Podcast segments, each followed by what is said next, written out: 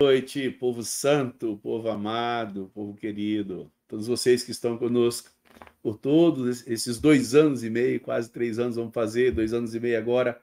Queremos te agradecer de todo o coração por estarem aqui conosco, por sua pontualidade, por sua assiduidade. Esse projeto nasceu no coração de Deus por conta da igreja, por conta de você, daqueles que estão buscando viver num santo e digno caminho, conforme foi chamado, conforme a vocação que Deus nos, nos deu. Obrigado mesmo de todo o coração. Queríamos te lembrar que esse projeto não tem nada a ver com o EAD. Não é educação à distância, não é videoaula, ao contrário. Nosso objetivo é equipar os santos para que eles possam melhor defender a sua fé, melhor viver, para poder estar desempoeirando ao longo da vida, ao longo do percurso, coisas que vão ficando, é, caindo no esquecimento. Deus nos dê graça que dessa noite seja um tempo abençoadíssimo para cada um de nós, porque sempre é bom demais estarmos juntos. Sempre é uma grande, um, um grande desejo, uma grande alegria estarmos juntos aqui novamente. Seguramente, hoje a, caixa, hoje a equipe está quase completa, só faltando o Mário Roberto, que ele estava saindo de Porto Alegre para Salvador, atrasou o voo, infelizmente não poderá estar, contar com ele estar aqui conosco. Mas os demais amigos, pela misericórdia e bondade de Deus, estão aqui conosco. Vou pedir então ao alemão, coloca todo mundo na sala aqui.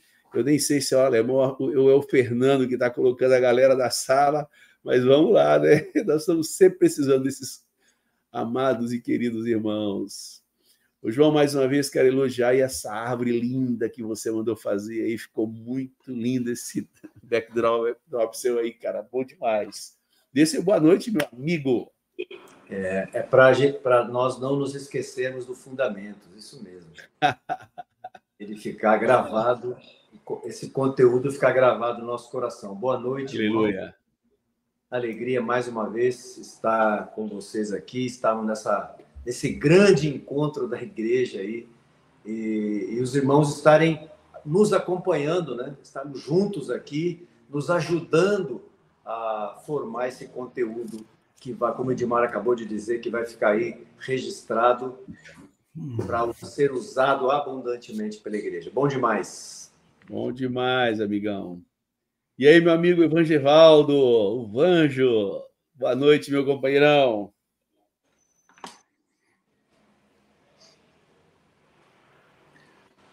Ô, Manjo, liga, liga seu mic. Acho que agora sim. Não, Manjo, não tá ligado. Enquanto você se acerta aí, vamos pedir para o Manuel, que esse visual novo, cavanhaque, ficou bonitão, hein, Manuel, com esse cavanhaque aí. Boa noite, meu é. amigo. É, porque eu, eu fugi de Israel para ninguém me reconhecer, entendeu, Edmar? Estou disfarçado aqui. Boa noite, gente. Boa noite, Dimar, João, Marcos, Bandinho e igreja linda espalhada na face da terra. Mais uma vez aqui, cheio de expectativa, continuando com aquele tema muito importante, polêmico, mas importante. E nós cremos que hoje Deus vai continuar trazendo esclarecimento. Pensamos que ele hoje vai encerrar todas as dúvidas. Em nome de Jesus. Amém, amém. E aí, conseguiu se acertar, Bandinho? Conta para nós aí, meu amigo. Tá me ouvindo? 100% Ai, em alto e bom som.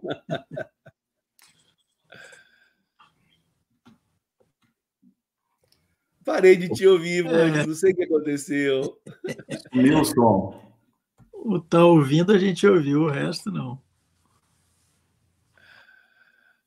Marcão, vai você no seu boa noite, Marcão. Deixa a mancha ali. Ele se acertar com esse microfone. Vamos ver se está funcionando o meu.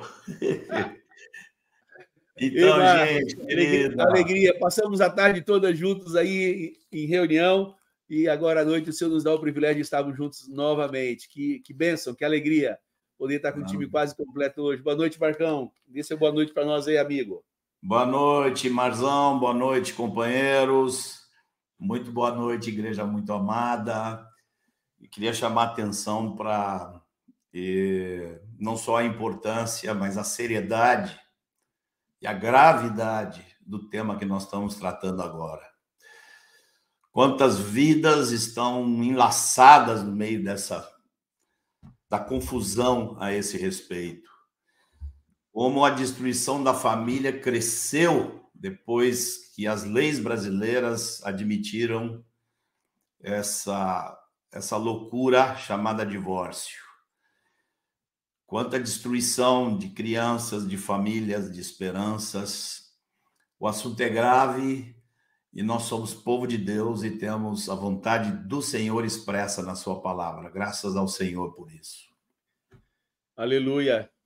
Nós não podemos nos esquecer, Marcos, que como igreja, a igreja tem uma constituição própria chamada Bíblia. Essa constituição celestial, é ela que regra nossas vidas. É por ela que nós seremos absolvidos e por ela que nós também seremos condenados. Então a igreja precisa ter a coragem de fazer o enfrentamento do seu dia a dia através da palavra de Deus, fazendo com que a vida dela seja guiada por aquilo que está escrito na sua bendita palavra. Que o Senhor resgate e restaure isso nesse tempo tão caótico que socialmente temos vivido, né, meu amigo? É verdade. E aí, Vanjo, se acertou com o microfone? Conta para nós. De jeito nenhum, Vanjo. uh, eu acho que você vai ter que reiniciar isso, não, Vanjo? Agora deu. Então, tá ouvindo? Agora perfeito. Olha aí. Boa noite, amigos. Depois noite. de uma jornada de peregrinação pelo Brasil afora, estamos de volta à terrinha. Para variar, cometendo gafes, senão no evangelho, né? Boa noite, amados. Eu quero só reiterar o que Marcos falou, e o Edmar também, sobre a importância desse tema e como isso impacta diretamente a vida de inúmeras famílias. Que aqueles que creem no Senhor se posicionem com o que a Bíblia diz e não com o que dizem as leis nossas que estão mutando de tempos em tempos, né? As leis são mutantes, elas vão sendo alteradas. E houve um tempo que essas leis eram inspiradas nas escrituras, hoje elas são anti-escrituras. Então, que o Senhor dê à igreja a necessária graça para se posicionar. Boa noite, amados. Boa noite. É verdade, meu amigo. Tema necessário, muito necessário.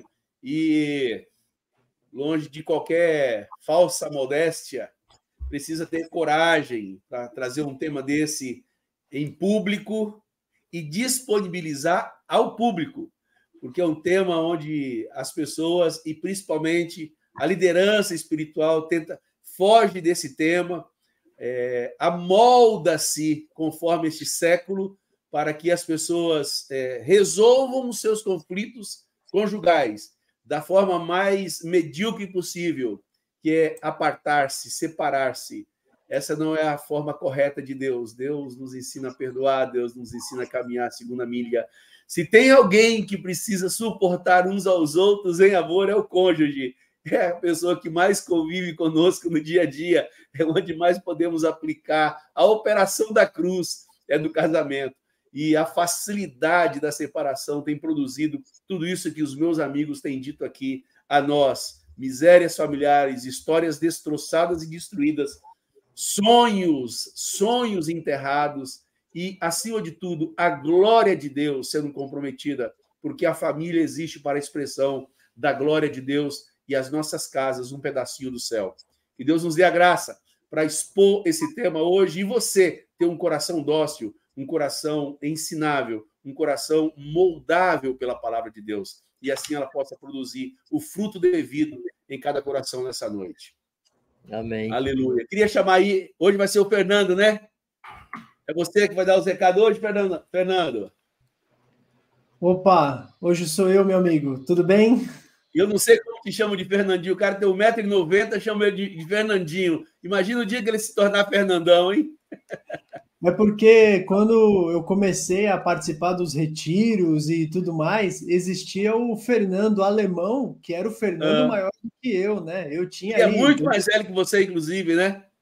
Muito, eu não vou fazer essa maldade com ele, porque ele não está presente, mas é mais velho do que eu.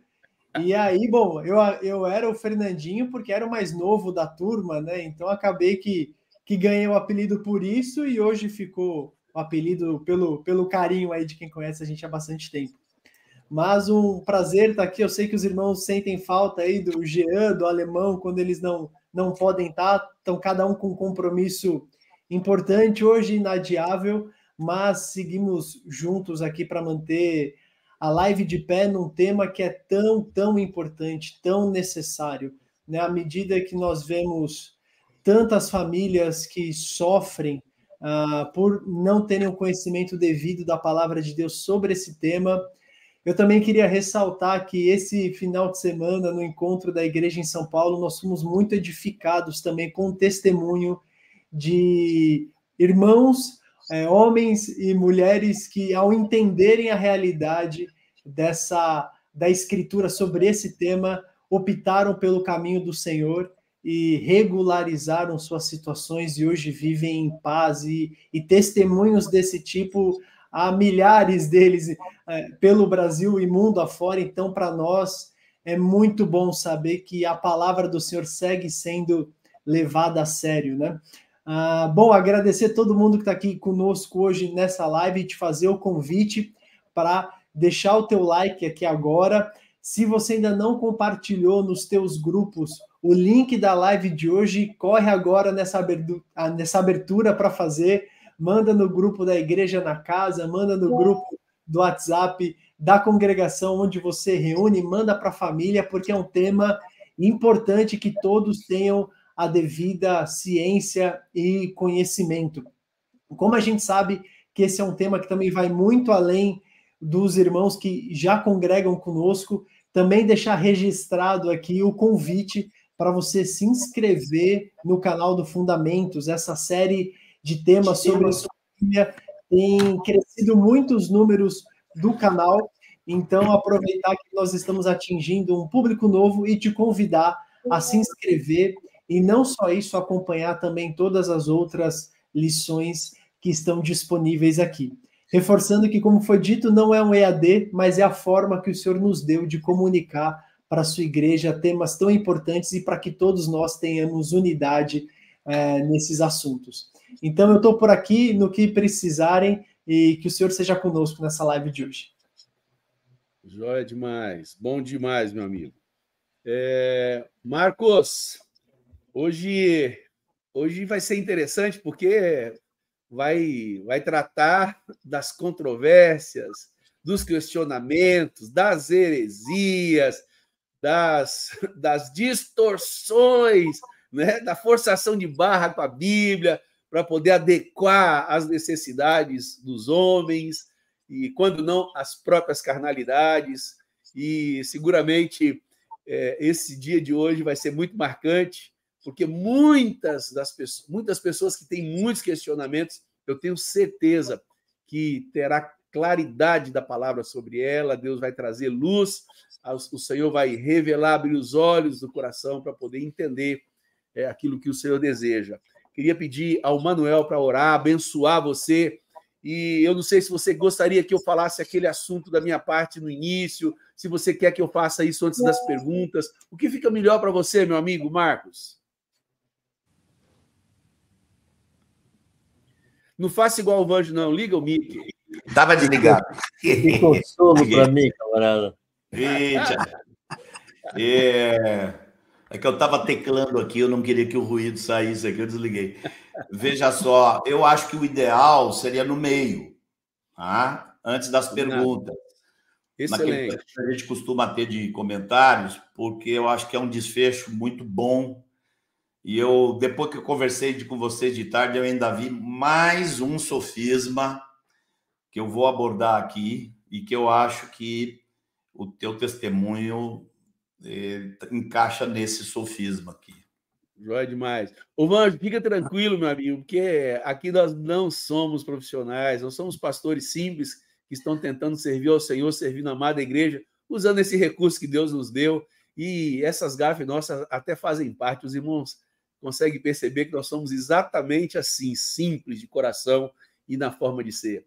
Manuel, você gostaria de orar abençoando as nossas vidas, nossos corações, a, a todas as gerações que estão aqui conosco hoje e que acompanharão pela frente esse, esse desenrolar da parte do Senhor é, diante desta situação tão, tão corrompida nessa sociedade. Abençoa-nos aí, amigo. Claro, vamos juntos todos orar, né?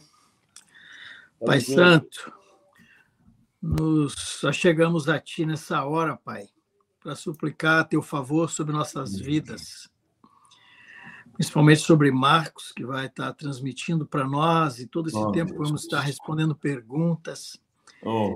Teu povo, para estar ouvindo um assunto polêmico, às vezes com muitas barreiras, mas muito claro pela tua palavra, Senhor. Que o teu Espírito Santo esteja ministrando a todos que ouvirem hoje e sempre esta live, Pai. Que o teu Espírito Santo esteja trazendo entendimento e revelação e convicção interior. Amém. Que a bênção do Senhor esteja sobre Amém. nós e sobre toda a tua igreja, Pai, te pedimos. No nome de Jesus. Amém. Amém. Amém. Aleluia. Amém. Marcos, amigo, Deus é contigo. Nos abençoe aí, sendo vaso e instrumento nas mãos do nosso Senhor. Tamo junto. Amém. Amém. Aleluia.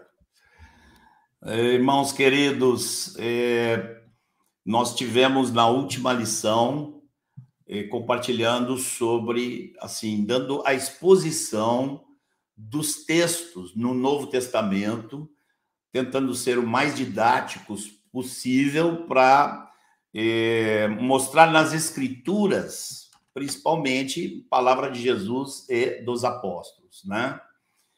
E nós entendemos que esse tema ele merece três etapas. A primeira é esta que já cumprimos na lição anterior.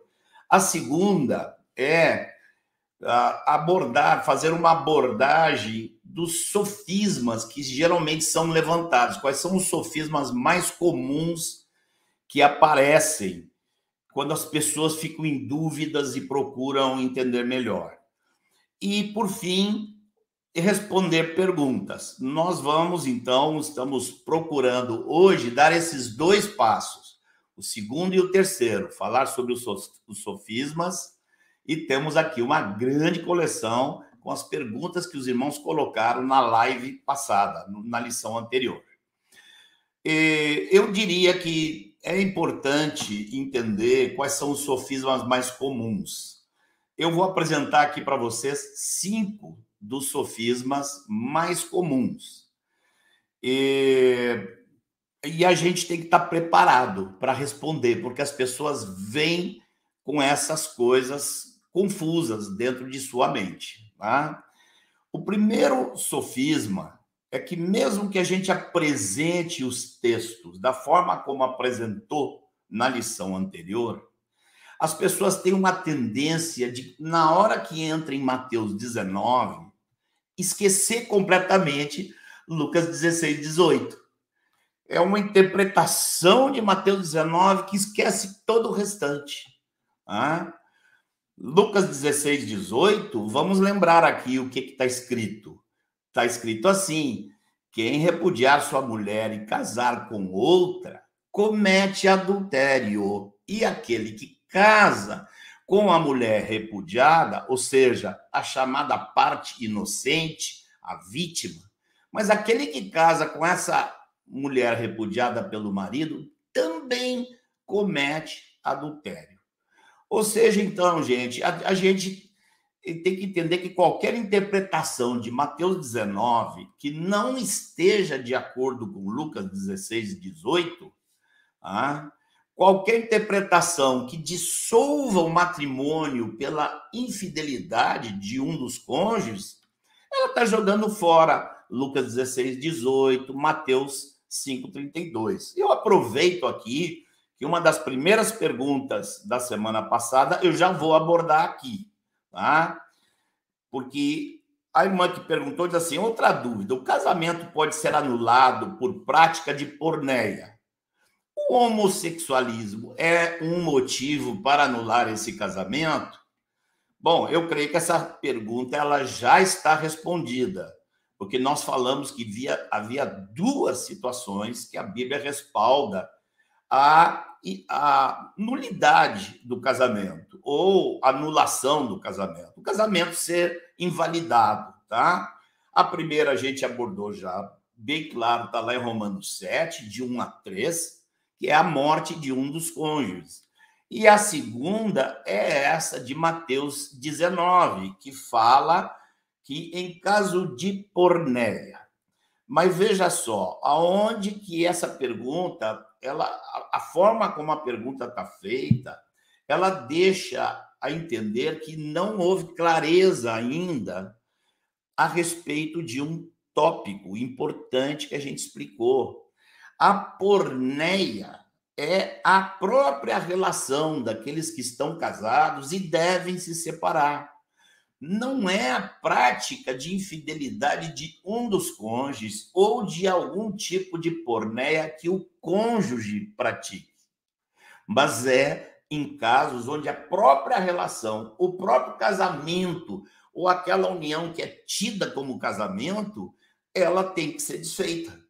Tá? Então não é infidelidade do cônjuge, não é pornéia do cônjuge, é a pornéia da própria relação. Tá? E caso de amaziamento, em caso que é adultério, em caso que é incesto e por aí vai. Tá? Outro, segundo um sofisma que é muito comum, as pessoas, principalmente, chegam na igreja, tem essa situação, já teve um casamento anterior, ou está se separando agora, ou quer se separar, ou já chegou separado e recasado, e usa o argumento de que Deus não me uniu. Como eu não conhecia a Deus, aquele casamento não valeu. Não foi Deus que fez aquele casamento. Acho que vocês conhecem como esse sofisma é apresentado. Veja só, gente. O casamento ele faz parte da ordem criacional de Deus. Ele surgiu antes do pecado, antes da lei, antes da graça, antes da igreja, antes de tudo. O casamento não tem nada a ver com a pessoa conhecer a Deus ou não. Ora, pense comigo, se Deus unisse como uma só carne apenas aqueles que são convertidos ou aqueles que o conhecem, como é que ficaria? Então, todos os demais, aqueles que estão fora do reino de Deus, todos aqueles que se casaram sem conhecer a Deus, eles não estão casados. Então, então estão tudo amaziados. E, e se eles chegarem à igreja, a gente tem que separar eles, porque aquilo ali não é casamento. Então, não é assim. Não é o conhecer a Deus que torna o casamento real. É simplesmente o ter se casado, não importa se era incrédulo. Ah? Vocês podem observar que essa realidade do casamento ela está tão assim relacionada, está tão enraizada na mente do homem que ela aparece em toda a Terra, em toda a história, em todas as culturas humanas. Isso isso tá, faz parte da consciência que Deus colocou no homem. Ah, o homem sabe disso, todos sabem disso, qualquer um sabe disso, ainda que seja ateu. Né? Quantos ateus se casam, né? E...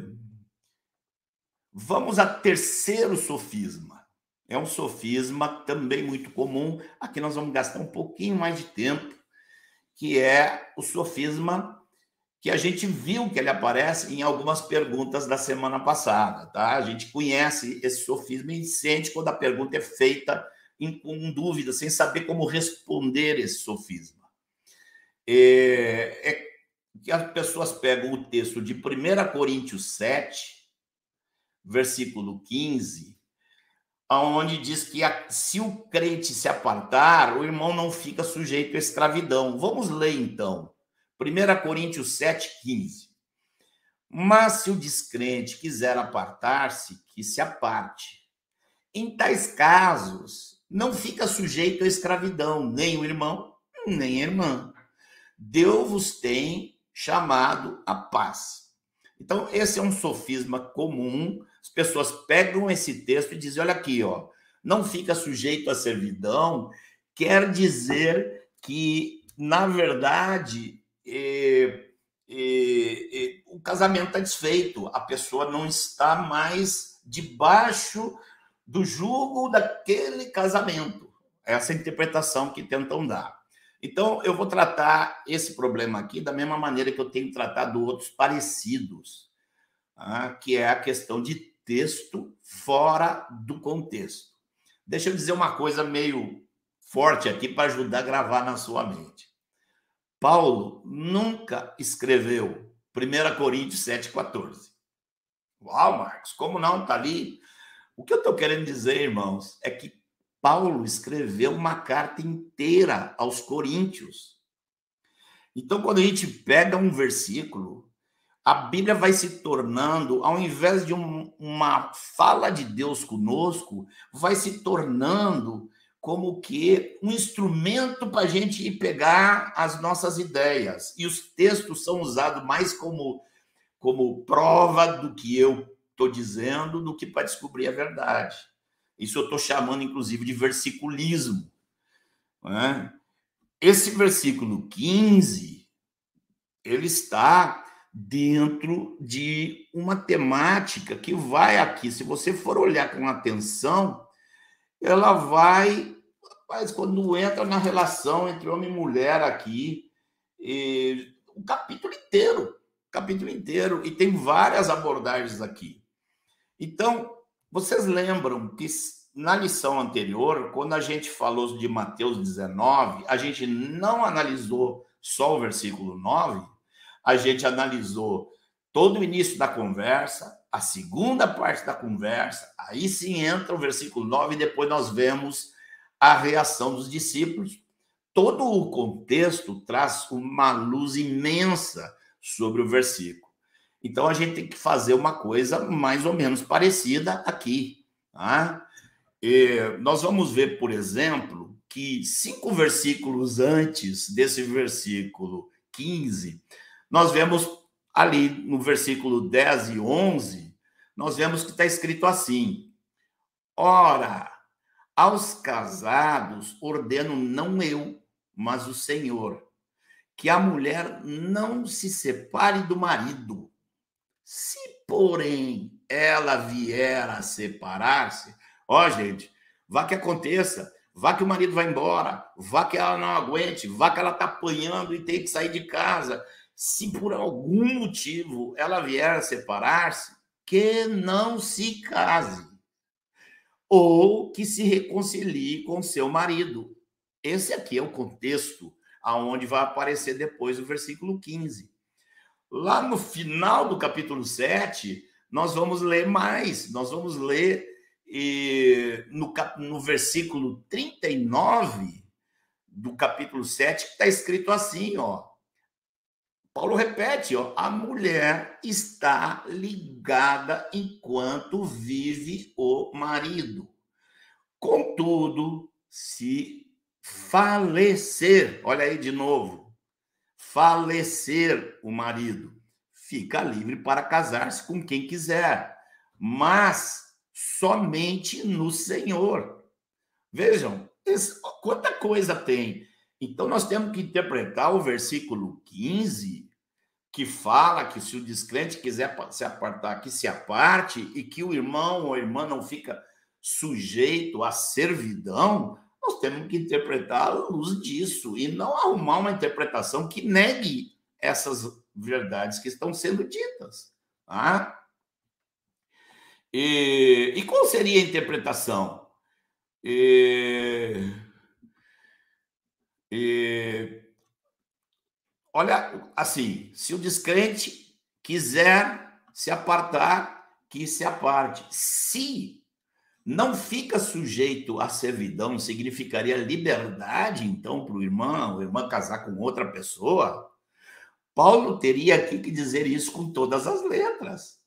Paulo teria que dizer: eh, se o descrente quiser se apartar, que se aparte.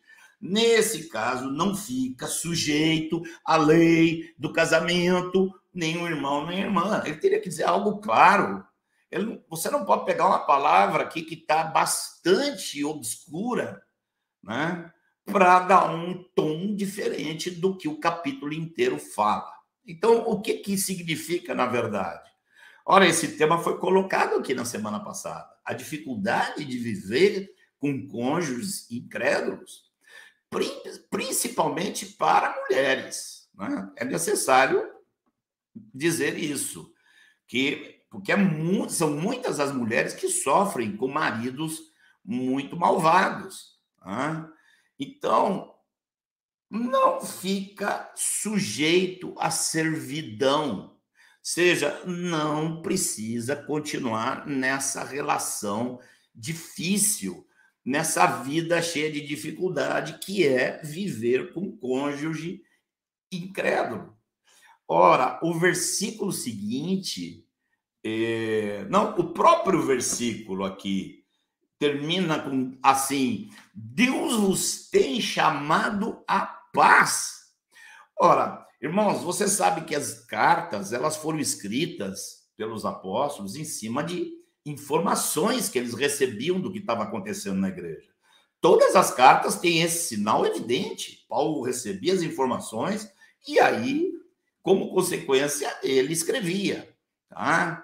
E é óbvio que Paulo está falando aqui porque ele soube que tinham pessoas em Corinto que o cônjuge estava querendo se apartar e os irmãos não estavam querendo, não estavam querendo permitir que o cônjuge se apartasse, dizendo não, o casamento é um só, você não pode se apartar. Por isso, Paulo está dizendo, se o descrente quiser se apartar, deixa, você vai ficar livre desse jugo desigual, você vai ficar livre dessa situação difícil. E a confirmação de que havia esse problema em Corinto é o versículo seguinte, porque no versículo 16, nós não temos aqui em tela, mas eu vou ler para vocês. Pois como sabes, ó mulher, se salvarás o teu marido? Ou como sabes, ó marido, se salvarás a tua mulher? Essa pergunta que aparece no versículo 16 deixa claro que a problemática que havia era essa, e Paulo está corrigindo isso. Quiser se apartar, que se aparte. Nesse caso, você está livre da servidão. Qual servidão? Servidão de. Eh, eh, a, a, servidão de eh, ter que viver com um cônjuge incrédulo, que Paulo já falava, chamava de julgo desigual. Vamos ao quarto sofisma. Agora, os dois últimos a gente expõe, é, são mais simples para expor. Esse terceiro é o que precisa maior exame, e eu recomendo que vocês leiam o capítulo 7 de 1 Coríntios.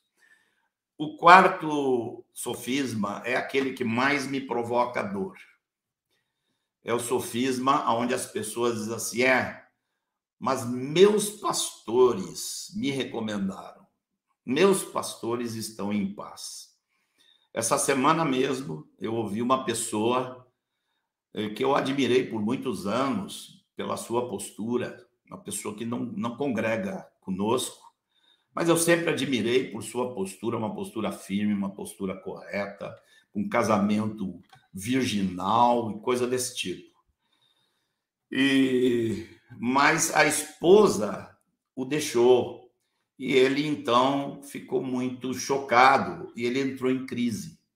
Ele entrou em crise por causa do que ele via na Bíblia.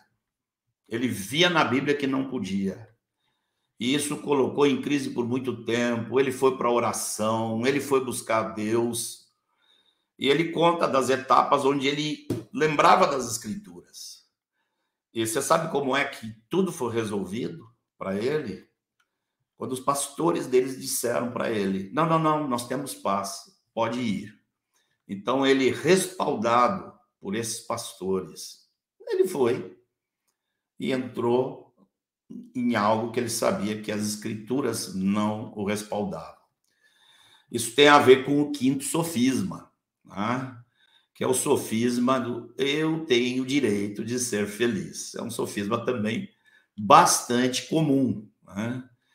É, tipo assim, como é que um Deus de amor.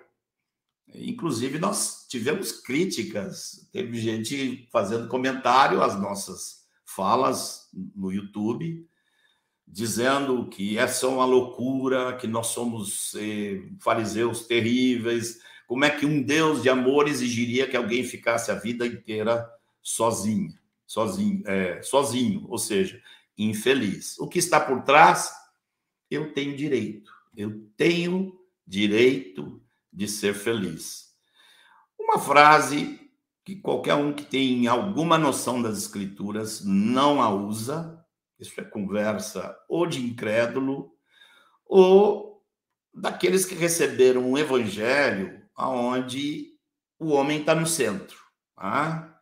Eu costumo dizer que tem um evangelho que diz assim: no princípio era o homem, e o homem ficou muito mal. Então se fez Deus para resolver todos os problemas do homem. Qual é a ação de Deus no universo? Qual é o propósito de Deus? Em que, pelo que Deus está trabalhando? Para tornar o homem feliz. É claro que o propósito de Deus inclui a felicidade do homem, é inimaginável para o propósito eterno, para nosso futuro eterno. É uma felicidade que a gente não pode nem sonhar, nem pensar. Mas nós não estamos aqui nessa terra para isso. Tozer dizia: hum, nós teremos muito tempo para ser felizes no céu. Jesus não veio para sermos felizes, veio para nos libertar do pecado. E nos libertando do pecado, nós já começamos uma imensa felicidade aqui na terra. Então, esse é um grande sofisma também, para o qual nós não devemos dar atenção. E Hoje eu não preparei perguntas para resumir a live. É, tem tanta pergunta que a gente vai responder hoje que eu até me esqueci de, fa de fazer perguntas. Companheiros, era isso. Fiquem à vontade para complementar se faltou algo importante. Aleluia. Bom demais, bom demais. Na tua luz veremos a luz. Bendito é o Senhor. Queria aproveitar esse, esse tempo para até dar um testemunho meu pessoal e acerca da minha vida ministerial, quando esse tema me foi trazido, quando conheci Marcos e Mário em 93, fiquei de 93 a 96, 97, eu acho, é, me debruçando sobre o tema, sobre o assunto, e minha concepção teológica ela foi corrompida por um teólogo americano e, e eu fui induzido a estudar esses dois textos em especial, todos eles, claro, mas esses dois textos, tanto de Mateus 5,32, Mateus 19,9, em comparação com, com 1 é, Coríntios 7, palavra por palavra. E isso causou um nó na minha cabeça enorme, porque a parte docente, a vítima, era, era para ele facultado a, o direito de casar-se novamente, a parte culpada não. E incrível que nós colocamos isso diante do Senhor durante esses anos e como uma vez uma vez por ano a gente fazia tinha a prática tinha e continuamos tendo óbvio né a prática de fazer um jejum prolongado e nesse ano de 97 nós tiramos aí oito dias para jejuar mais uma vez, colocar esse tema na presença do Senhor, estudar tudo novamente. E como foi incrível entender que os teólogos ocultam da gente aquilo que é o óbvio, porque a teologia vende a, a dificuldade para te facilitar em algum momento. E eu fui vítima dessa, dessa distorção teológica, né? Não analisar Mateus 19 nem Mateus 5 à luz de Lucas 16 então foi quando Deus me, me, colocou um quadrinho na mente assim, onde eu vi a parte inocente, a parte culpada e, o Senhor considera os dois adúlteros se contrair novas núpcias, no, novas núpcias. Então, a separação em caso de infidelidade não torna uma pessoa livre para casar de novo. Outro problema grave é de 1 Coríntios 7, porque, de novo, querer analisar 1 Coríntios 7 fora da luz do próprio texto de Coríntios, do capítulo inteiro, e também sem estar à luz de Lucas 16. Eu nunca na minha vida agradeci tanto a Deus por um versículo como esse de Lucas 16.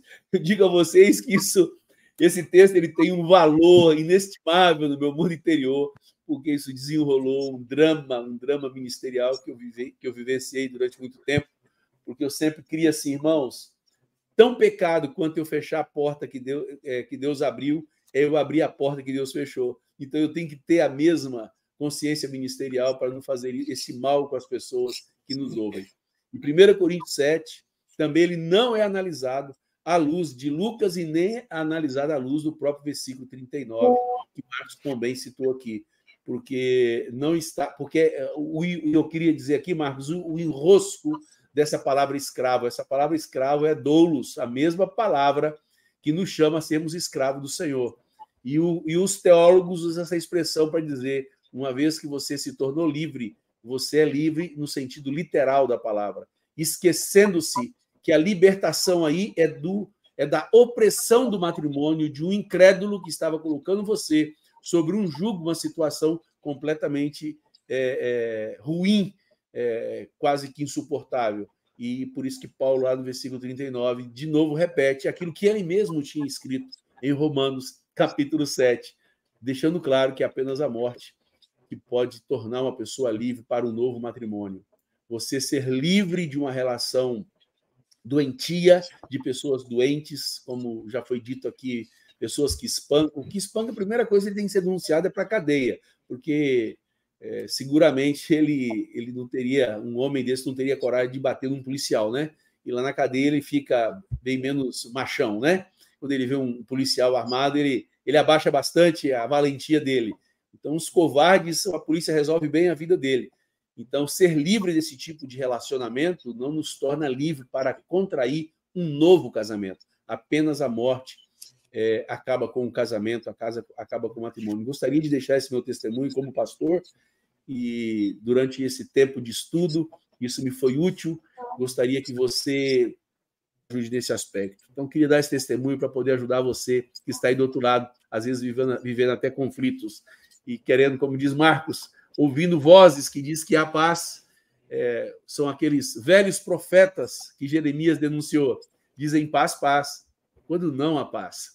Que Deus nos ajude a encontrar a paz naquilo que é verdadeiro, que é a sua palavra é imutável, a sua palavra ela é imutável em todos os sentidos, ela não perece, ela é perene por todo sempre. Deus nos ajude nesse sentido. Amém? É, Alguém gostaria de fazer mais algum comentário? Vamos entrar para as perguntas. Eu quero fazer uma abordagem. Uma, uma só uma, um comentário rápido, Edmar. Por favor. Na verdade, é, é um ânimo e uma exortação às pessoas que, porventura, estejam separadas e são tentadas a justificar o novo casamento por causa da ofensa que sofreu. Se Deus nos tratasse assim, estaríamos todos no inferno ele nos apontou o caminho da reconciliação e pagou um preço altíssimo para isso. Então, que todos aqueles que um dia foram ofendidos, Deus lhes conceda a necessária graça para buscarem a reconciliação ou, não sendo possível, manterem-se sozinhos, porque o perdão é unilateral e independe da postura do outro, independe da postura de quem ofendeu. Mas a reconciliação, essa sim, é bilateral, depende do outro.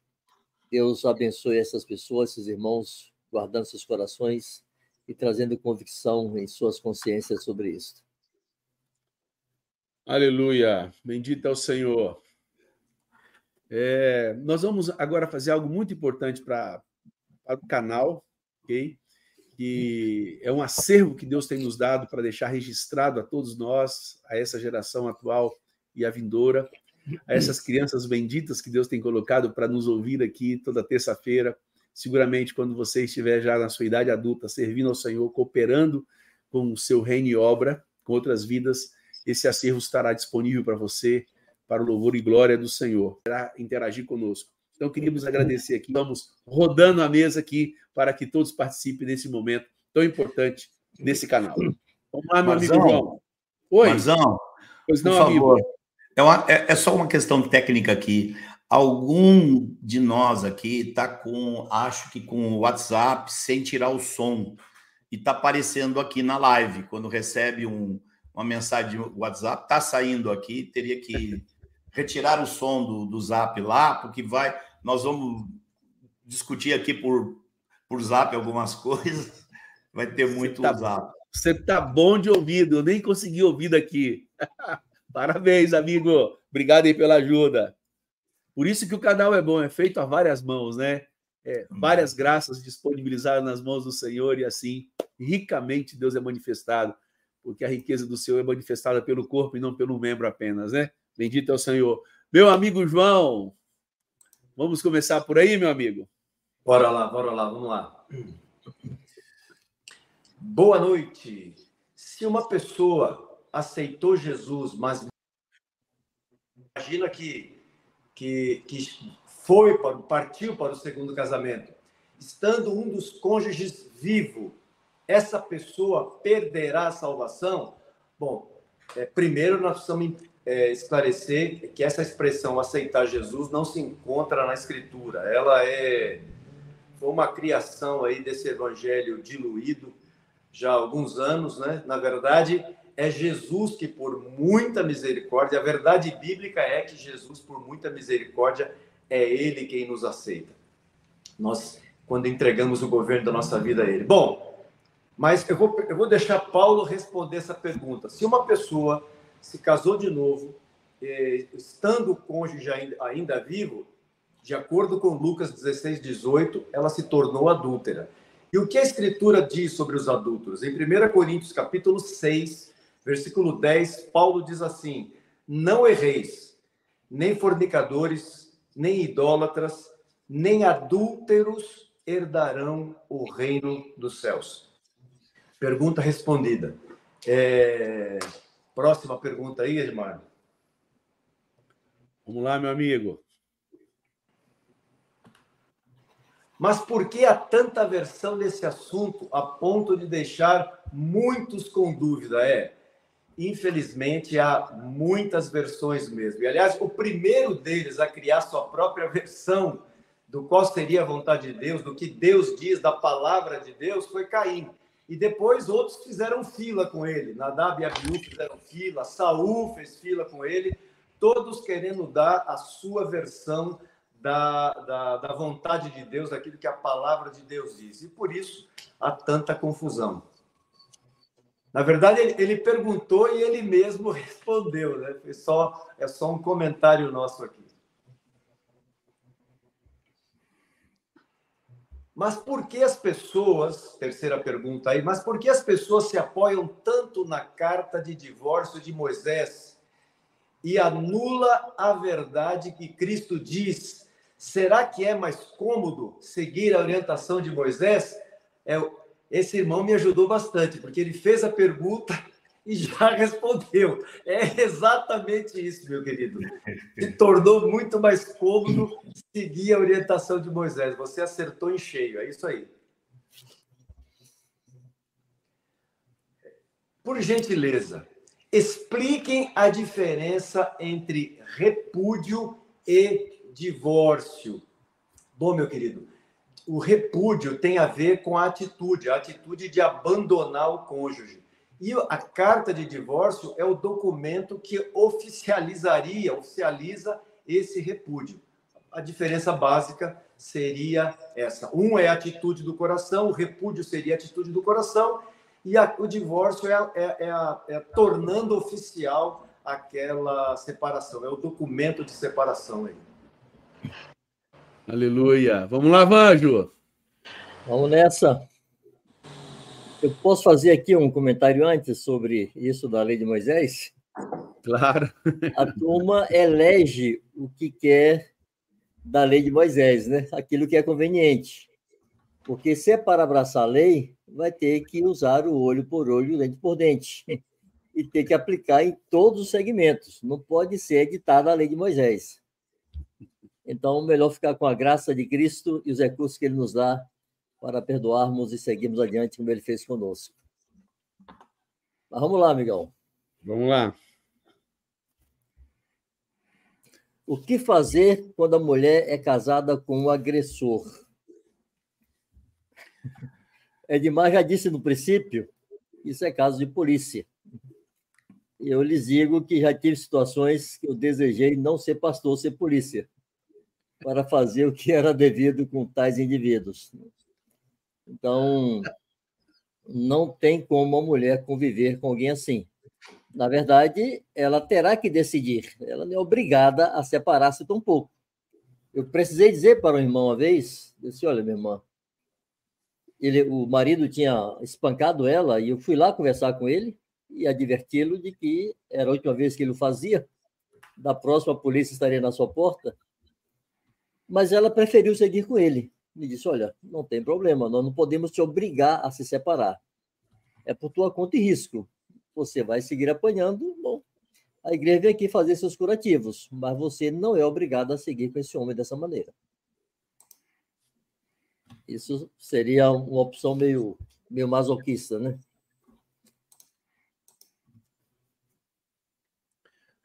A próxima, próxima... pergunta. Está na sua Como tela, Vanjo. Está na sua Como tela a pergunta. resolvem um caso onde o marido bate na esposa, maltrata ou até mata? Como no caso que está na mídia agora. Vocês orientam o divórcio em caso de não haver solução?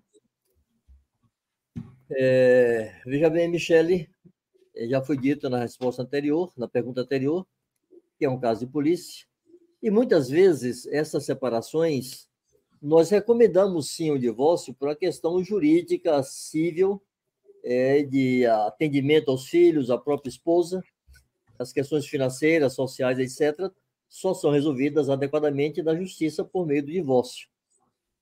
Então, às vezes, se recomenda o divórcio para favorecer essa separação o mais pacificamente possível. Mas o cônjuge que está separando-se, que é discípulo ou discípula, sabe que não poderá casar-se de novo. O divórcio é apenas um instrumento legal e jurídico para facilitar a sua vida na sociedade, mas ela ou ele não está autorizado a casar-se porque se divorciou. A próxima. A única opção que o discípulo tem no caso de traição é somente o perdão? Ainda que a pessoa que traiu não queira a reconciliação? Bom, nós falamos aqui há pouco, né, antes das perguntas, de que o perdão é unilateral. O perdão não pode depender da atitude de outra pessoa. Eu não posso precisar que alguém me peça perdão para perdoá-lo. O perdão é unilateral e é incondicional. Se eu não perdoar, o Senhor Jesus não me perdoa, o Pai do céu não me perdoa. Agora, a reconciliação depende, sim, do outro, né? A reconciliação é um caminho de duas vias, de mão dupla. Então, o caminho para o discípulo, a opção para o discípulo é o perdão. A reconciliação, aí é outra questão que muitas vezes vai depender de conselhos mais específicos, dependendo das situações, das circunstâncias que envolvem aquela separação. Não sei se os companheiros querem acrescentar algo. Ficou bom. Vamos lá, Manolo. Coisa de bom tamanho. Bora lá. É, eu também tenho três perguntas. Um segundo casamento, estando o cônjuge ainda vivo, é um tipo de relação sexual ilícita? É adultério? É este caso que o divórcio é permitido por Deus? Sim. Para aqueles que antes do casamento era solteiro, ele está envolvido nisso. Então, nesse caso, eles estão em adultério e ele pode separar e casar-se de novo. Agora, aquele que já está que está divorciado, que seu cônjuge ainda está vivo, ele continua na mesma situação. Ele não pode casar de novo. Então, o Senhor permite que eles separem, porque um é solteiro e o outro é divorciado, tem está ligado ao seu cônjuge. Então, esse solteiro pode separar e casar outra vez, e esse que é divorciado, ele tem que ficar só ou reconciliar-se com o seu cônjuge. É isso que é, em Mateus 19 está colocando ali como adultério, né? Como relação sexual ilícita, desculpa. Alguém quer acrescentar alguma coisa? Não? Sigo? Segunda pergunta minha aí. Já está na tela? Se muitos se comportam assim como os fariseus, não estão cometendo pecado maior que os fariseus, levando em conta que foi Jesus que as explicou acerca do divórcio? pelo menos igual ao dos fariseus, eles estão. O comportamento deles é pelo menos igual, porque estão comportando como fariseus mesmos, né? Mas é, se nós olharmos um texto de Marcos 7, de 1 a 16, eu não vou ler, é um texto longo, mas vocês vão ler de 1 a 16 e vocês vão observar ali quatro palavrinhas que os fariseus, Jesus, ah, ele, ele atribui aos fariseus, como que eles fazem com o que está escrito. Então, são quatro palavrinhas para prestar atenção nesse texto de Marcos 1 a 17, de 1 a 16. A palavra negligenciando, jeitosamente, rejeitais, invalidando. Então, Jesus acusa os fariseus de que eles estão negligenciando o que está escrito, eles estão ajeitando jeitosamente a escritura, rejeitando a verdade, invalidando a escritura por causa das tradições, por causa daquilo que eles têm interesse, da parte que eles escolheram da lei de Moisés, né, Vange, para praticar. então é isso. É, próxima pergunta. É, podemos dizer que Moisés, no Velho Testamento, afirmou que se a mulher fosse pega em adultério, seria apedrejada até a morte? Eu acho que essa não é a minha, não. Não, essa é a minha. É, pulou. É uma antes dessa. É uma antes, Fernandinho. Eu posso ler aqui. Lê aí, lê aí para poder adiantar a vida. Tá. O casamento realizado sob coação é reconhecido por Deus? Não. A menos que a pessoa aceitou, ela foi de alguma forma coagida, pressionada e ela topou. Ela cedeu ela aceitou. E, é, porque há duas hipóteses de pressão, né, com ameaça, a pessoa aceitou e foi viver a vida de casado, inclusive usufruindo da intimidade e tudo. E aí, mais na frente, ela quer se divorciar porque vai dizer que foi é, coagida. E a outra hipótese é uma pressão com ameaça. For ao cartório, depois casou e depois e saiu cada um para o seu lado. Ela nunca aceitou conviver com aquele marido, né? Então, o, o, casamento por coação, ele, ele não é reconhecido nessa situação. Se alguém quiser acrescentar alguma coisa. Talvez um caso prático possa ajudar. Okay. Nós lidamos aqui já com duas situações uhum. parecidas. Né? de alguém que é, forjou um casamento, foi coagido a casar-se, mas depois da cerimônia aceitou viver como casado Isso. e desfrutou da vida de casado uhum. por muito tempo. Sim. E quando lhe foi conveniente, porque surgiram dificuldades no casamento, disse: ah, esse casamento não foi válido. Uai, Exatamente. viver como casado. Lá atrás, né? E o outro caso é que a pessoa foi coagida mesmo, obrigada pelos pais da moça e pela polícia, a época em que, quando a moça era deflorada, uhum. ela era obrigada, uhum. o homem era obrigado a casar-se, ainda que ela não engravidasse, uhum. era obrigado a casar-se para limpar a honra da família e da moça, né? Bons tempos. Mas, enfim, bons tempos em que se falava de honra de mulher e honra de família. É. Mas, enfim, o moço disse: Olha, isso foi um acidente, eu não quero ela por minha esposa. E, mas foi obrigado e foi e casou-se mas saiu da cerimônia, ele foi para um lado e ela foi para o outro. Esse casamento não valeu. Eles não viveram como casados, eles uhum. cometeram o pecado de fornicação, estavam sujeitos às penas da lei da época, uhum. mas não se casaram efetivamente. Uhum. É verdade. Antes de eu começar é. as perguntas que a mim compete, é muito comum as pessoas realmente só arrumarem esse tipo de argumento quando estão vivendo com um problema. Quando Exatamente. o casalzinho está lá, dois pombinhos, essas, essas, essas questões nunca são trazidas para a mesa, né? Só quando o caldo entorna, que querem achar alguma brecha aí para poder acomodar suas situações pessoal. Que Deus tenha misericórdia, né? Vamos lá, então.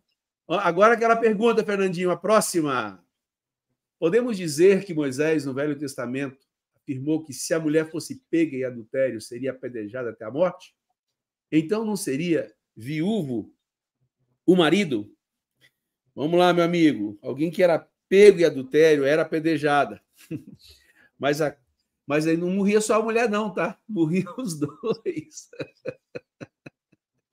Às vezes a pessoa acha que só a mulher morria, não, matava eram os dois mesmo. Adultério era punido de morte a pedras, então não tinha essa possibilidade.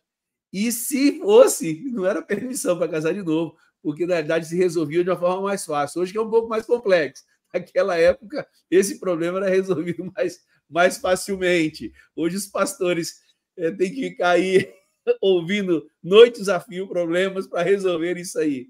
Naquela época eles resolviam mais tranquilamente. Ah, Senhor, tem misericórdia, né? E na realidade tem que fazer uma separação também. Coisa indecente é diferente disso, né? É, a situação de Moisés era quando achava uma coisa indecente, uma mulher não era virgem, então devolvia, chegava ao sacerdote e falava e devolvia ao pai. Então era na única condição que Moisés tinha dado, que não tem nada a ver com adultério. O adultério era apedrejamento mesmo. Próxima pergunta. Quer, querem falar alguma coisa, querido, sobre isso? Não? Tranquilo? A relação sexual ilícita se configurava morte no Velho Testamento? Deve ser no Velho Testamento, óbvio, né?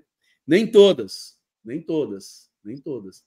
É, por exemplo, se o moço deflorasse uma moça e ele era obrigado a casar com ela, né? Então nem todos morriam, né? Se ela era virgem, não era casado, diferente da lei dessa época que o, que o Vanjo citou do caso, lá o sujeito era obrigado por, por toda a vida, não podia devolver nunca mais. Então, nem todas as situações configurava é, pena de morte por apedrejamento, querido, tá bom? Próxima perguntinha. Vamos lá, Fernandinho. No caso de um casal viverem juntos durante 40 anos ou mais, diante da sociedade é casado e diante de Deus, pelo tempo também já estão casados? O Marcos, quando estava elaborando o questionário, eu gostei demais quando ele colocou uma coisa assim: ele falou assim, perguntas de cunho pastoral. Seguramente muitas perguntas que nos são feitas têm a ver com a pessoa que perguntou, com um amigo, com pessoas próximas. Então a gente sabe exatamente que você quando pergunta, tem alguma dúvida nesse sentido.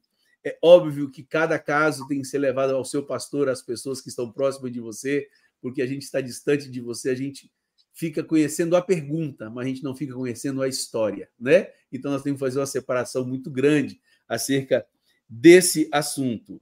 Mas não, viver juntos não é casamento, é fornicação. Cuidado com o ensinamento que amaziamento é casamento.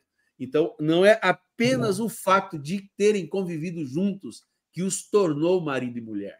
Então, a gente tem que ter muito cuidado quanto a isso, e principalmente essa galera que é da cultura sul-americana e brasileira em especial, né? Como os homens gostam de enrolar as mulheres, né? Gosta de empurrar coitadas com a barriga e fica anos, anos ali enrolando para que não case de fato com as pessoas. Então, tem que separar amaziamento de casamento. Não é o tempo de convivência que produz uma aliança, um relacionamento de casamento. Tá bom, querido? É, sobre essa pergunta, eu acrescentaria uma frasezinha só. Uhum. O tempo não transforma o pecado em coisa santa. Nunca. Né? Tem 40 anos no pecado de fornicação, amaziado, que aquilo ali virou agora um casamento. O tempo não muda, não muda nada. É verdade. Vamos Bom, próximo. frase. Ah, Boa frase. Já aproveita aí, então, você. E nem filhos transforma uma relação ilícita em casamento. Nem filhos transforma uma relação ilícita em casamento. Acrescento mais um item aí. É importante lembrar que o que determina o casamento é o pacto, é o pacto que, que, que esse casal faz e a união sexual. Viver juntos por 40 anos não define casamento. Então, João, eu sigo emendando mais um pouquinho. Segue. Pacto, pacto tem data, e... tem hora e tem lugar. O pacto não vai acontecendo ao longo dos anos. Uhum. Quem fez um pacto sabe que o fez. Tem data, tem hora e tem lugar. Então, se não houve esse pacto com todas as implicações dele, então não houve casamento. Ei, Vanjo, aí não tem jeito, né? Pastor não pode dar microfone para pastor, né, Vanjo? Sem contar que a cultura ocidentalizada desconsidera como, de fato, se iniciava um pacto. O pacto, na cultura em que, que a palavra de Deus foi escrita, nunca foi iniciado por sentimentos. Então, infelizmente, nós estamos numa cultura tão fora da verdade, tão fora daquilo que é o princípio do criador do casamento, que até falar em pacto, a gente tem que resgatar um pouco desse aspecto cultural tão, mas tão distorcido da palavra de Deus que o brasileiro vive hoje, infelizmente. É verdade. A próxima, então. Quando Moisés afirmou que por causa da dureza dos vossos corações foi associada a adultério e a morte, é, a gente não entendeu completamente essa pergunta, mas vamos tentar responder em cima do que deu para entender. Primeiro, lembrar só um detalhe, deve ter sido equívoco de quem escreveu, que não foi Moisés que fez essa afirmação, né? E por causa da dureza dos vossos corações, é uma afirmação feita por Jesus. É, mas não, é, Moisés, na permissão que Moisés deu, ele não permitiu dar carta de divórcio em caso de adultério. Tá? Nós não vamos entrar aqui na análise de Deuteronômio 24, Deuteronômio 22, é, mas havia uma situação que no Velho Testamento, que era no caso da, da, de se descobrir que a mulher não era virgem, e, e Moisés tinha aberto algo nessa direção. Mas nunca em caso de adultério, lembrando que na, no tempo de Moisés, em caso de adultério, era apedrejamento, né? Então não tinha como a pessoa dar uma carta de divórcio por adultério. Isso não existia. Se chegava à luz, se vinha à luz o adultério, ele não resultava em carta de divórcio, ele resultava em apedrejamento. Temos aqui uma pessoa que fez duas perguntas. A primeira foi direto para mim. Marcos, tem ela aí, querido? Marcos, a diferença entre o querer e o permitir de Deus, a diferença entre o querer e o permitir de Deus, a irmã cita aqui Mateus 19, que a gente estudou, né?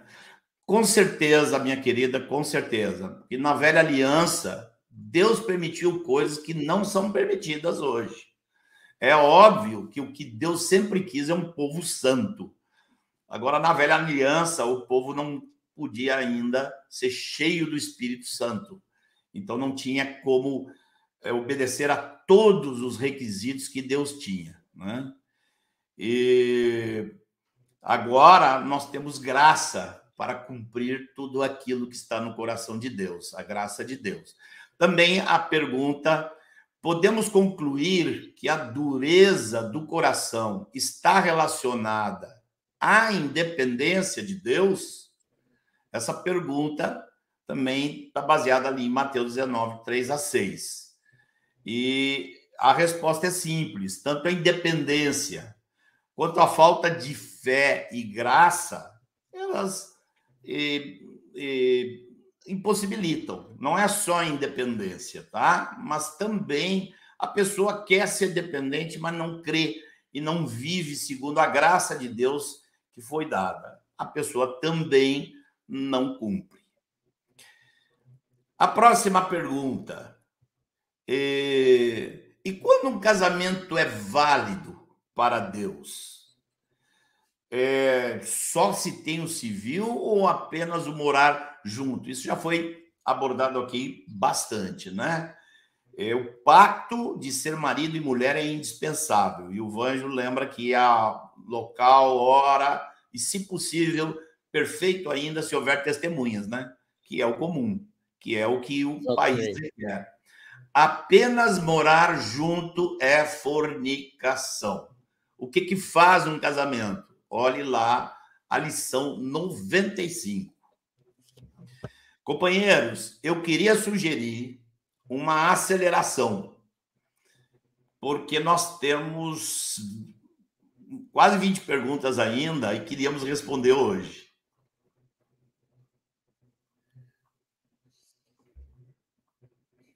João é muito prático, né, João? Vai lá.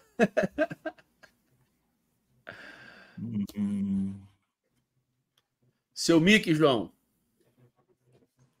Opa, montão aqui. Agora sim. Um homem escondeu da mulher que era estéril, mas depois de casados, a mulher descobriu essa omissão dele. Então se divorciou e casou com outro, pois queria ser mãe. Como fica essa situação? Olha, essa situação é muito difícil, mas não é justificativa para um novo casamento. Se, é, o fato do, do, cônjuge, um dos cônjuges ser estéreo não justifica é, a separação e o novo casamento. Isso é adultério. E de acordo com Lucas 16, 18, isso é pecado. Vamos lá. Uma pessoa que conhece o evangelho do reino de Deus casa-se e se separam, e um dos cônjuges, mesmo conhecendo que o divórcio, o divórcio é proibido perante Deus, ela quer muito divórcio. Qual a resposta para essa pessoa? Eu espero que não seja aquelas perguntas como o Edmar falou, de cunho pastoral. E que não, eu espero que a situação aí não seja que, essa, que, essa, que esse cônjuge estava sofrendo na mão desse outro, sendo espancado, apanhando, porque também não é motivo não é, é para, para esta separação. Se estava sendo espancado, apanhando, sim, a separação. Mas um novo casamento, não. Como já foi dito aqui abundantemente. Não tenho dúvidas a, a respeito do assunto. E a, a, pergunta foi dirigida ao Marcos aí, você aí ao Marcos, e você foi instrumento de Deus no meu casamento. Que benção, hein, Marcos? Mas gostaria, se possível, da explicação de Deuteronômio 24:1.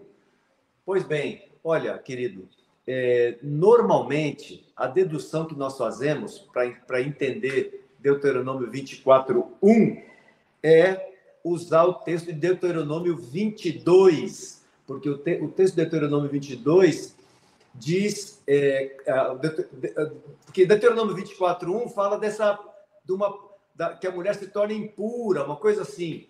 E no, em Deuteronômio 22 deixa claro que essa impureza da mulher está relacionada ao fato dela não ser virgem. E esse é o entendimento que nós temos desse texto de Deuteronômio 24:1 essa impureza da mulher era o fato dela não ser virgem. É, é, a dedução natural que nós fazemos desse texto, à luz de Deuteronômio 22.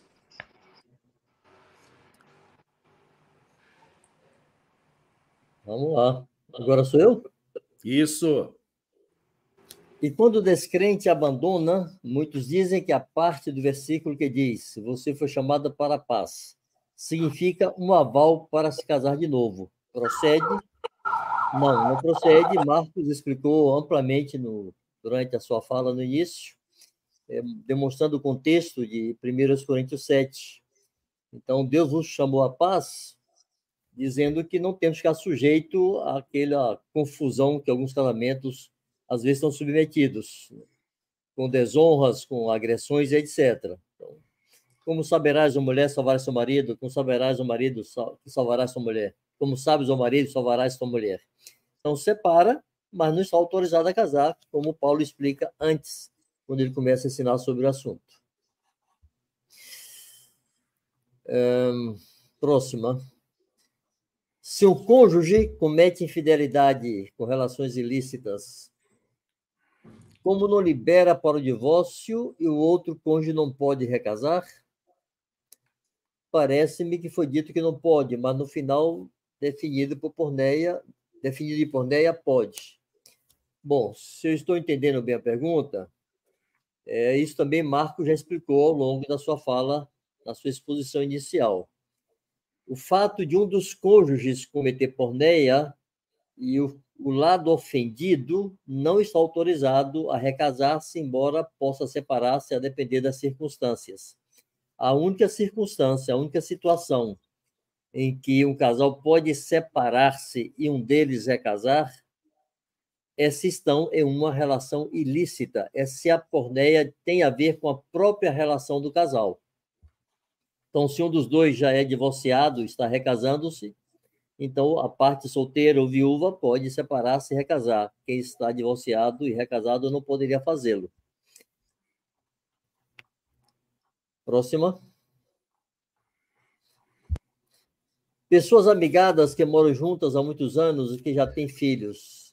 Seria correto afirmar que essa união não não poderá ser desfeita? Ou se separarem nessa condição estarão livres para casar com outra pessoa? Bom, também já foi dito e repetido aqui que estar amaziado por muito tempo não torna aquele amaziamento em casamento. Né? Então, não é a quantidade de anos ou ter ou não ter filhos que vai definir que é casamento, mas se houve o pacto seguido da união física.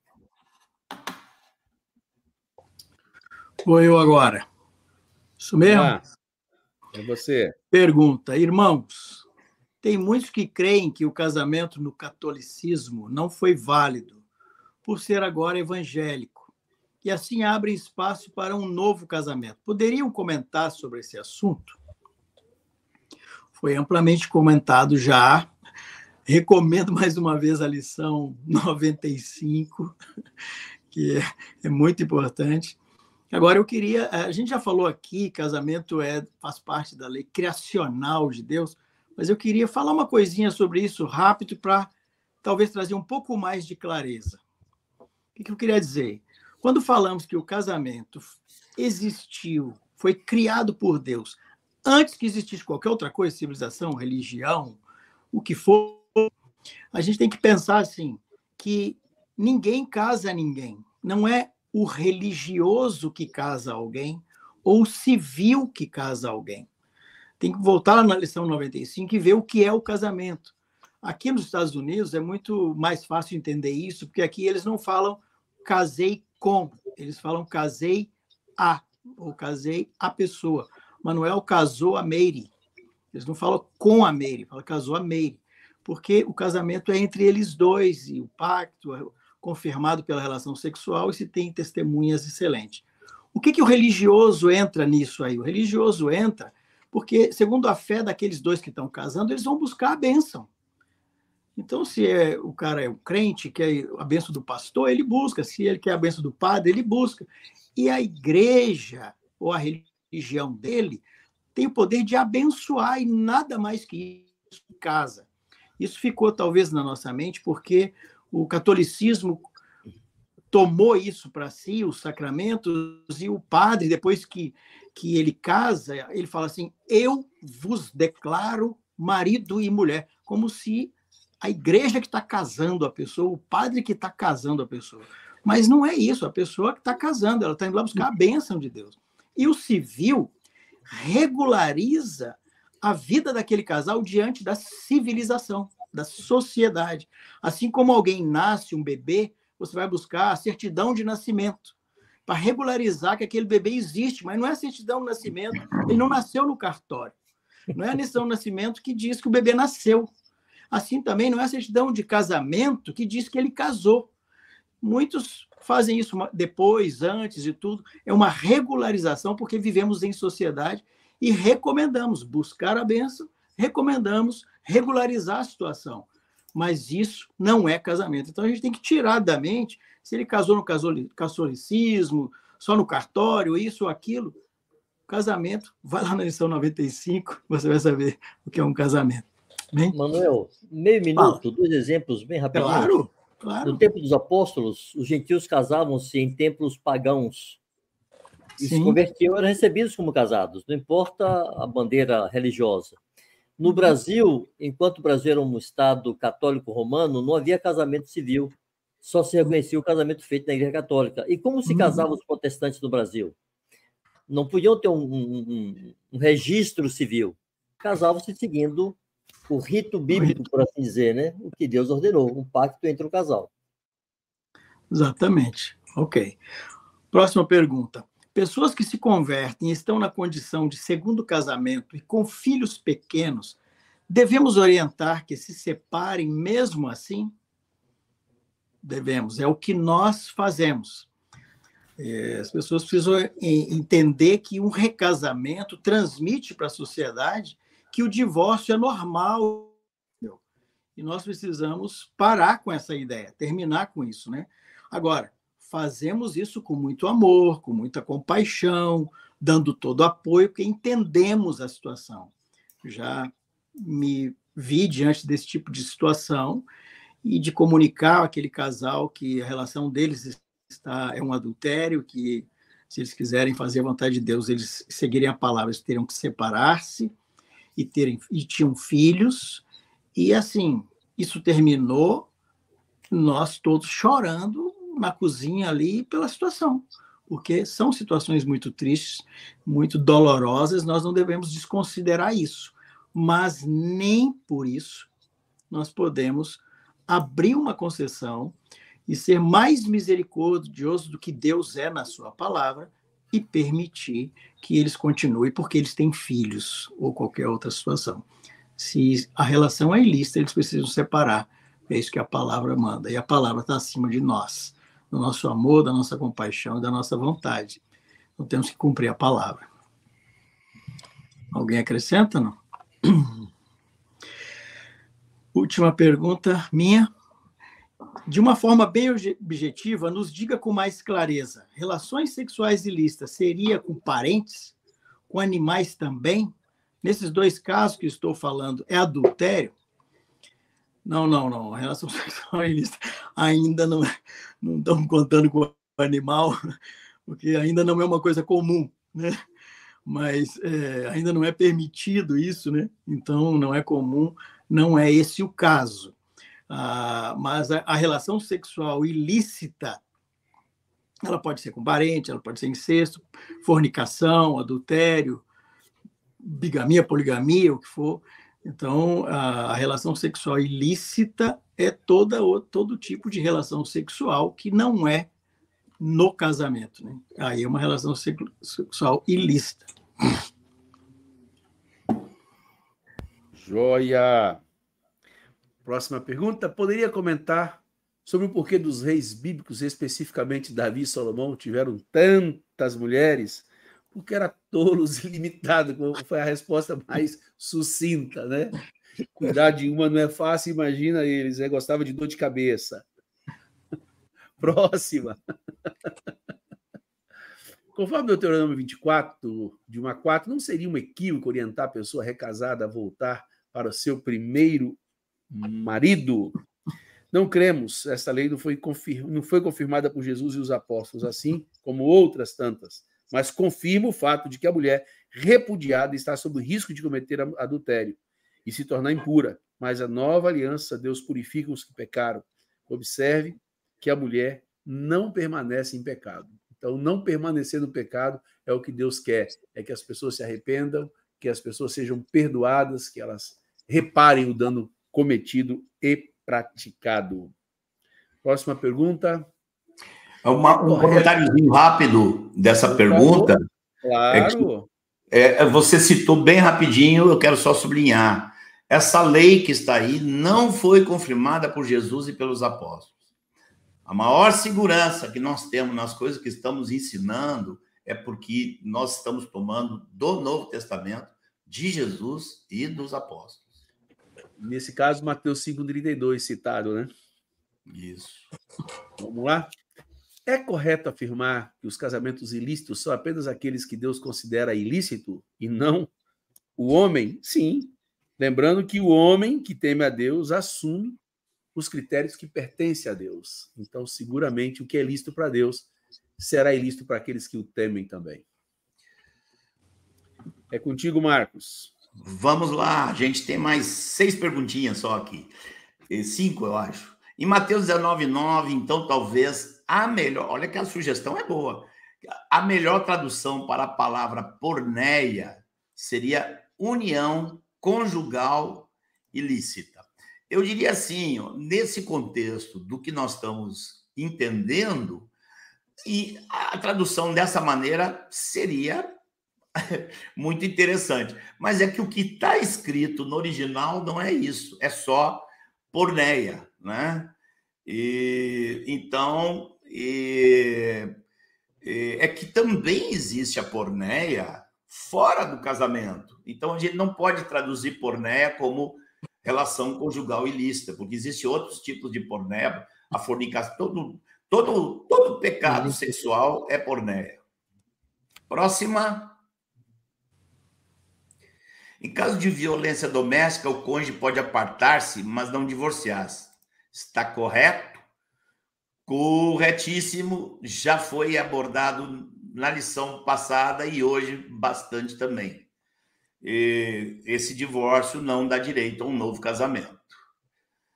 Próxima, boa noite. Se o recasamento aconteceu antes do casal conhecer Jesus, isso foi abordado hoje, é um dos sofismas que nós falamos, eu diria simplesmente assim: aquele que furtava, não furte mais. Aquele que vivia em adultério, não viva mais. Não conhecia Jesus, agora conhece, sabe que aquilo ali é adultério, então não tem saída, tem que parar com o pecado. Aleluia. O homicida não mate mais. Vai lá, João. Não é o Marcos ainda. É o Marcos? Não, não é o João. João. Vai lá, João. Beleza. Como fazer no caso de ser convidado para ser testemunha de casamento sendo que não sei se é um recasamento. Devo investigar? Devo questionar? Pensando numa pergunta muito pessoal, hein? Se você sabe que é recasamento, não seja testemunha disso, não vá. Agora, se você não sabe, aí fica difícil, né? Não tem o que fazer, né?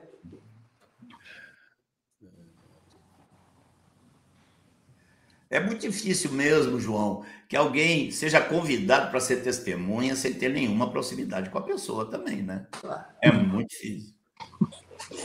É, dif é difícil não saber que aquilo ali é um recasamento, né? Hoje é. em dia é muito difícil. Próxima. Vai lá, João. Boa noite, boa noite, amados. O cônjuge que sofre algumas situações pode pedir o divórcio? Eu não sei de que situações você está falando. Se você estiver se referindo a situações que já foram abordadas aqui, violência, qualquer tipo de coisa, sim, você pode, não é? porque você não vai ficar sujeito a essa situação. O que você não pode é casar-se novamente. Edmar? Fala, meu amigo.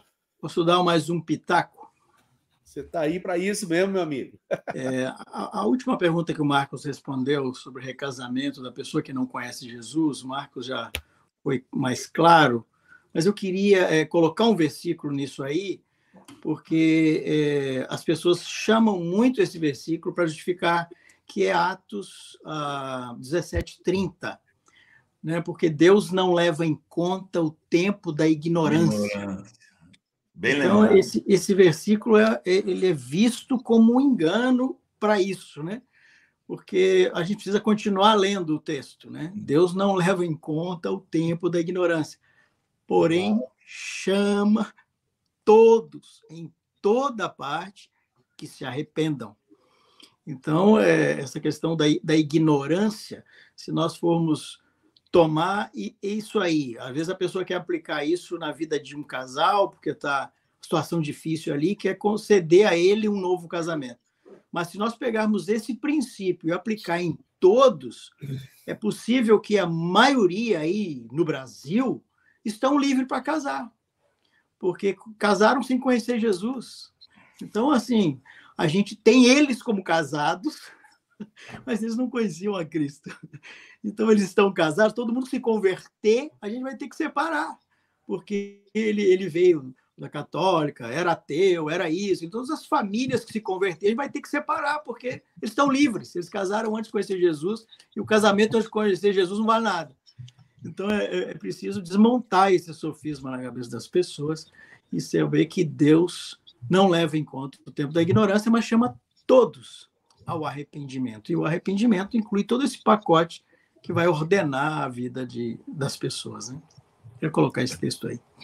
E o segundo texto, igualmente distorcido e usado, junto com esse, é 2 Coríntios 5, 17. Se alguém está em Cristo, é nova criatura. Todas as coisas velhas passaram.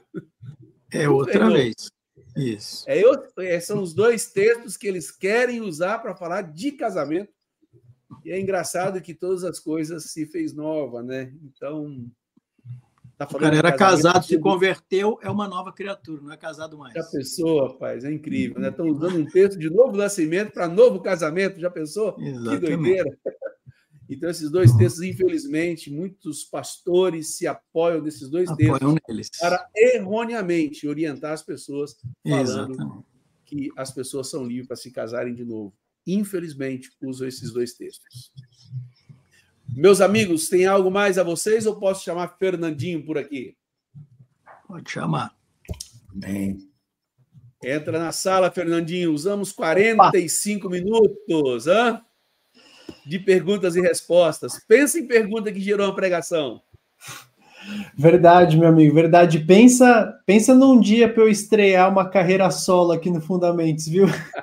Aqui é, foi pergunta atrás de pergunta, um olho no chat, outro no roteiro. Bom, perdoem aí as pequenas bagunças aí, mas graças a Deus acho que tudo tudo fluiu, né? E, e bom, o tema é bom que com todos esses esses exemplos que que trouxemos aqui hoje, é difícil sobrar sobrar alguma, alguma dúvida depois de, de tudo que foi explanado.